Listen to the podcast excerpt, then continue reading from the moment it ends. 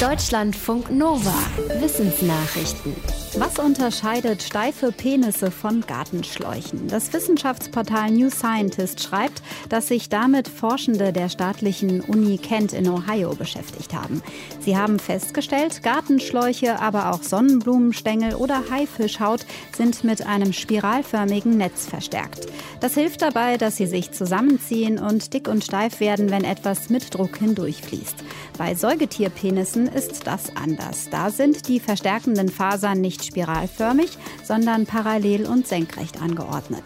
Die Forschenden haben für die beiden verschiedenen Versteifungsarten ein mathematisches Modell entwickelt. Dabei kam raus, wenn die Verstärkungsfasern so angeordnet sind wie im Penis, wird etwas drei bis fünfmal steifer, als wenn die Fasern wie im Gartenschlauch spiralförmig angeordnet sind. Heißt also, das besondere Verstärkungsnetz im Penis ist für ihn von Vorteil. Wenn bestimmte Säugetiere ihre Eltern verlieren, dann ist das schlecht für ihre Zukunft. Ihr sozialer Status ist dann niedriger, sie haben weniger Nachkommen und sterben früher. Beobachtet wurde so etwas schon bei Walen, Elefanten und Affen. Jetzt haben Forschende einer Gorilla-Stiftung in Ruanda allerdings festgestellt, dass es auch anders sein kann. Sie haben 59 Berggorillas begleitet, die in jungem Alter die Mutter oder Mutter und Vater verloren hatten. Dabei stellten sie fest, die verwaisten Berggorillas starben nicht nicht früher. Sie hatten keine Nachteile bei der Fortpflanzung und ihr sozialer Rang litt auch nicht. Einige Männchen wurden sogar zu Anführern. Die Forschenden stellten fest, dass die Berggorillaweisen von anderen Tieren adoptiert wurden. Es kümmerte sich also jemand um sie. Fachleute finden es überraschend, eine Tierart gefunden zu haben, die es auch ohne Eltern schafft, in ihrer Gruppe gut klarzukommen. Jetzt wollen die Forschenden untersuchen, ob so etwas auch bei anderen Affenarten vorkommt, zum Beispiel bei Bonobos. Auch bei denen waren Adoptionen beobachtet worden. Vor knapp zwei Jahren war das erste Foto eines schwarzen Lochs eine Wissenschaftssensation. Um das Bild zu machen, hatten Forschende Radioteleskope auf der ganzen Welt zusammengeschaltet. Anhand der Daten aus dem Experiment haben sie jetzt die Magnetfelder sichtbar machen können, die rund um den Schatten des schwarzen Lochs liegen. Auf den Bildern sieht das jetzt aus wie ein feuriger Ring. Berechnet haben die Forschenden den aus der Strahlung, die von dem schwarzen Loch ausgeht. Ihnen war aufgefallen, dass diese Strahlung in eine bestimmte Richtung pulsiert. Daraus hatten sie auf die Anwesenheit von Magnetfeldern geschlossen. Die Forschenden hoffen, dass ihre Aufnahme hilft, ein Problem mit schwarzen Löchern zu klären, und zwar das Auftreten von Jets. Das sind leuchtende Fontänen aus Plasma, die manchmal von einem schwarzen Loch ausgespuckt werden.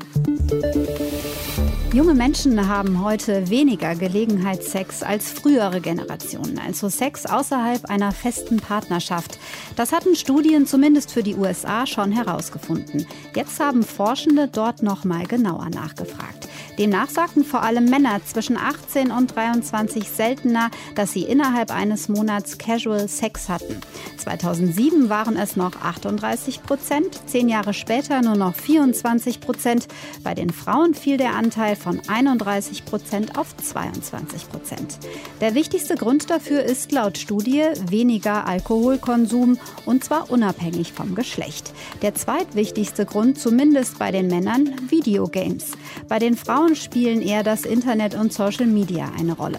Ein weiterer Faktor, der zu weniger Sex führt, jüngere Menschen leben heutzutage im Schnitt länger bei ihren Eltern. In der Physik gibt es vieles, was feststeht. Gravitation zum Beispiel oder wie sich Licht ausbreitet oder wie elektrische Spannung funktioniert.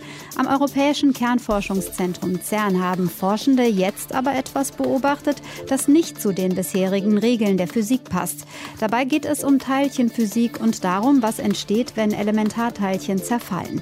Bei Versuchen im Teilchenbeschleuniger entstand dabei eine neue Teilchenkombination, die nach den aktuell geltenden physikalischen Grundregeln eigentlich nicht hätte rauskommen dürfen. Fachleute spekulieren jetzt, dass es eine Art neue Physik gibt, also dass es Kräfte und Teilchen gibt, die wir noch nicht kennen. Es war schon klar, dass die bisherigen Regeln zur Teilchenphysik nicht alles erklären. Seebären sind eine Art von Robben, die vor allem auf der Südhalbkugel leben und ihre Jungen leben gefährlich. Während ihre Mutter im Meer Beute jagt, werden die kleinen Seebären oft von Raubvögeln angegriffen. In einer Kolonie von tausenden Tieren kann es den Jungen außerdem schwerfallen, ihre Mutter später wiederzufinden und sie können von streitlustigen Männchen übersehen und zerquetscht werden. Forschende aus Bielefeld haben zwei Seebärenkolonien auf einer entlegenen Insel in der Antarktis verglichen. Eine Kolonie war verhältnismäßig groß mit tausenden Tieren, die andere eher klein. Es zeigte sich, dass in der größeren Kolonie die Überlebenschancen für Jungtiere deutlich größer waren. Dort starben etwa 12 Prozent der Neugeborenen. Bei der kleineren Kolonie waren es 32 Prozent. Warum das so ist, wissen die Forschenden noch nicht. Es macht ihnen aber Sorge, weil die Population von Seebären generell zurückgeht. Sie finden oft nicht mehr genug Futter. Wenn ihre Kolonien schrumpfen, könnte das die Tiere noch weiter gefährden. Deutschlandfunk Nova